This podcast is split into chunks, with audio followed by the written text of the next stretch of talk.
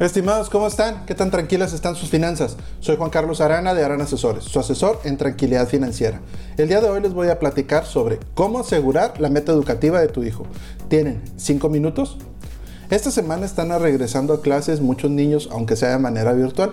Los seguros son una excelente manera de asegurar la educación de nuestros hijos. Según un estudio de 2014 del Instituto Mexicano para la Competitividad, donde se planteaba si valía la pena invertir en educación y cuál era el beneficio hablando de las finanzas personales.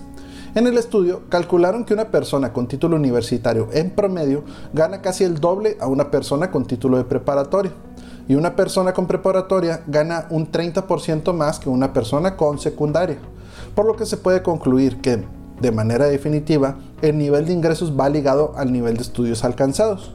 Ahora también, en los estudios se muestra la diferencia de ingreso entre las diferentes carreras. Por eso también puede estar ligado al costo de la carrera profesional, ya que se menciona que el costo promedio de una universidad privada podía ir desde los 125 mil hasta los 930 mil pesos. Y en los casos de las universidades públicas podía ir desde los 19 mil hasta los 38 mil pesos en promedio.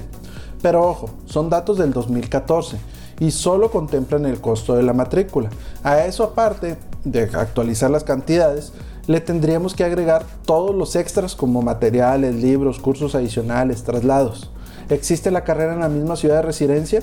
De no ser así, se tendría que considerar todos los gastos que conlleva estudiar en una ciudad diferente. Estimados, ¿tienen alguna duda sobre seguros o alguna sugerencia? Dejen en los comentarios y trataremos de responder en uno de los podcasts. Si les gusta este contenido, ayuda mucho que se suscriban al canal y lo compartan con sus familiares y amigos. Como podemos ver, en definitiva, es más conveniente para las finanzas personales el tener estudios que no tenerlos. Pero también podemos ver que esos estudios cuestan y hay que invertirle recursos para que en un futuro puedan generar. Entonces, ¿qué pasa si por alguna enfermedad o accidente se pierde la fuente de ingresos de la familia, ya sea de total o parcialmente? Es ahí donde los seguros pueden asegurar a través del seguro de vida que sí o sí se cumpla esa meta o sueño que en algún momento nos planteamos para nuestros hijos. También los seguros ofrecen opciones de ahorrar para la educación de nuestros hijos, pero tampoco son instrumentos mágicos o producto milagro que nos duplicarán nuestros ahorros en un solo par de años. Lo ideal para este tipo de seguros es plantearnos mínimo como 10 años de anticipación para que puedan generar un buen rendimiento. Y lo comento porque es muy común que me hablen preguntando por seguros educacionales cuando el hijo ya tiene 16 o 17 años. Lo mejor es empezar a realizar este tipo de ahorro en los primeros 5 años de vida de nuestro hijo.